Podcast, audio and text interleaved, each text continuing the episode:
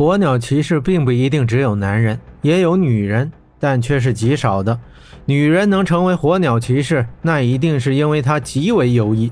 方才喊话的便是一名女骑士，她跳下火鸟，朝四人走来，腰间挎着一把镶有宝石的弯刀。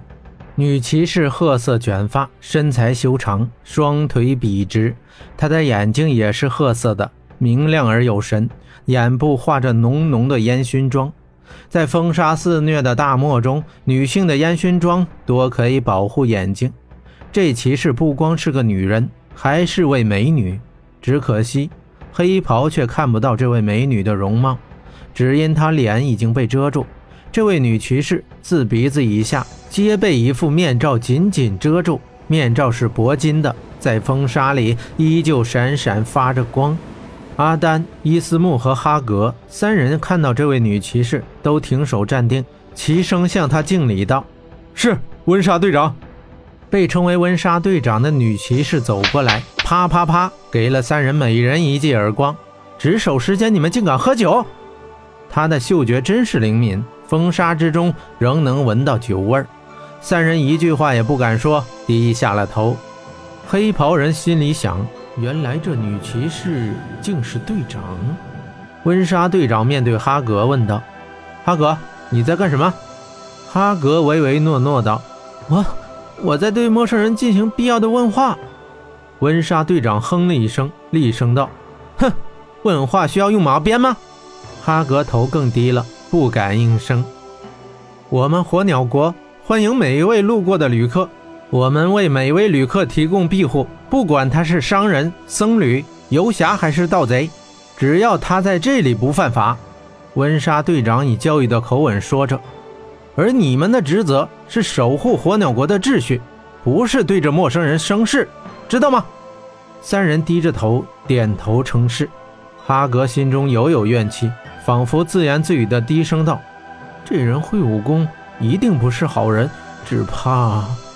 温莎已听到他说的话，他有些愤怒，下令道：“哈格，把你的臭嘴给我闭上！”你对旅客不敬，私自挑衅，罚你去火鸟饲养场劳动改造三个月。是，哈格微微道，暗自后悔自己运气不好。哈哈，哈格要跟杀马那小子去作伴喽。阿丹和伊斯木幸灾乐祸地笑道：“还有你们俩，不但喝酒，还险些打架，罚你们回去把纪律手册抄上一百遍，明天放到我桌上。”温莎又对剩余两人道。两人吐吐舌头，只得遵命。好了，这里交给我，你们三个快滚！温莎队长吼道：“是，遵命。”三人拨转鸟头，准备离去。伊斯莫，等一下！温莎问道：“侍卫那批游骑兵怎么样了？你可有打探到什么消息？”当他问到这句话时，黑袍客眉头皱了一下：“没有，温大队长，没有任何消息。”伊斯木摊开双手说道。温莎摇了摇头，摆摆手，三人悻悻离去。风沙中，城门处只剩下温莎队长与那黑袍客。远方的客人，请允许我代他们向您道歉。温莎对着黑袍客致了一敬，继续道：“我叫温莎，我是火鸟国的骑兵队长。”不用客气，队长，我应该感谢您替我解围。”黑袍回答道。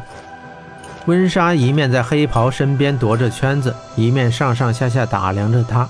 这陌生人黑发披肩，黑衣黑袍，面色冷峻，似是冷晶冰霜。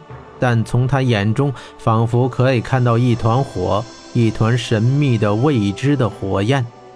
温莎问道：“还没请教您的名字呢。”“啊，我叫霍真。”黑袍答道。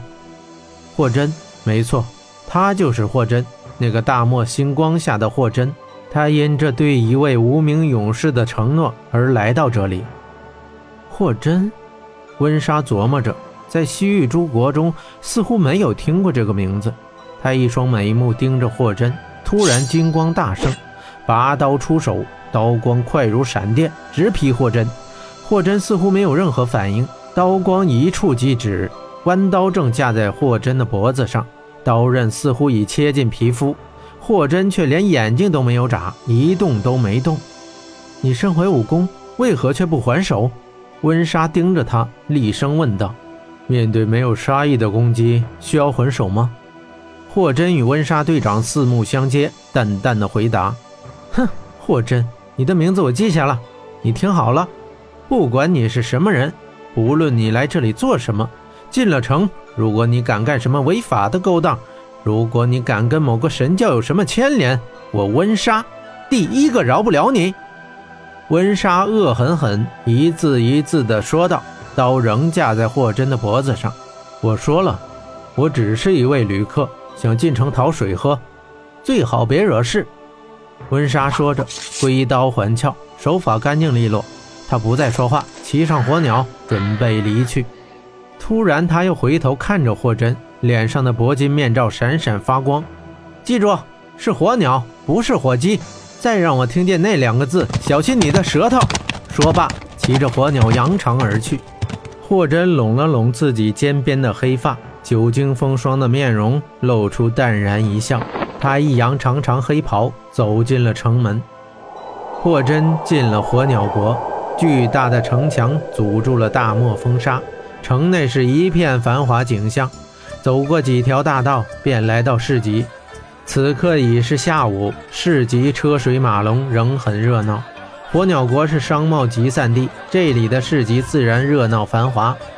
从言语州和游云州来的一些商旅会在这里倾销许多货物，当然是他们认为会滞销的，以便带上更好的货物上路。而更多的商旅则是在这里进行短暂的休整，待天气好了，风沙小时再继续上路。市集上的叫卖声络绎不绝，商人们吆喝着。用各种语言售卖自己的奇珍异宝，有秦羽，有兽皮，有稀有佳酿，有罕见金属，还有火鼠、怪蛇、雪棒等等，甚至还有商人驾着身形庞大的高原巨蜥也在市集走动。高原巨蜥每走一步，都会有不少人或摊位为他挪地方。霍真走马观花般经过市集，他无心买任何东西，他不会忘记来这里的目的。但现在他却只有一件事，他真的是有一点渴了。在苍凉的大漠中，他遇到那位濒死的勇士。从勇士口讯中，他感到火鸟国将面临危机，因而他立刻抛开一切碍事之物，展开飞驰，就这样横越大漠来到这里。饶是如此，也已是三天之后了。三天来，霍真没喝一口水。来到这里，却发现一切正常，市场依旧繁华，秩序依旧有序，他便松下一口气。此时才感到喉咙仿佛火烧一般，口中极渴。于是，霍真来到一家客栈门口，灰鼠客栈。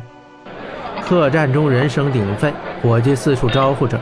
一进客栈，伙计便热情地迎上来：“尊贵的客人，您是住店还是吃饭？”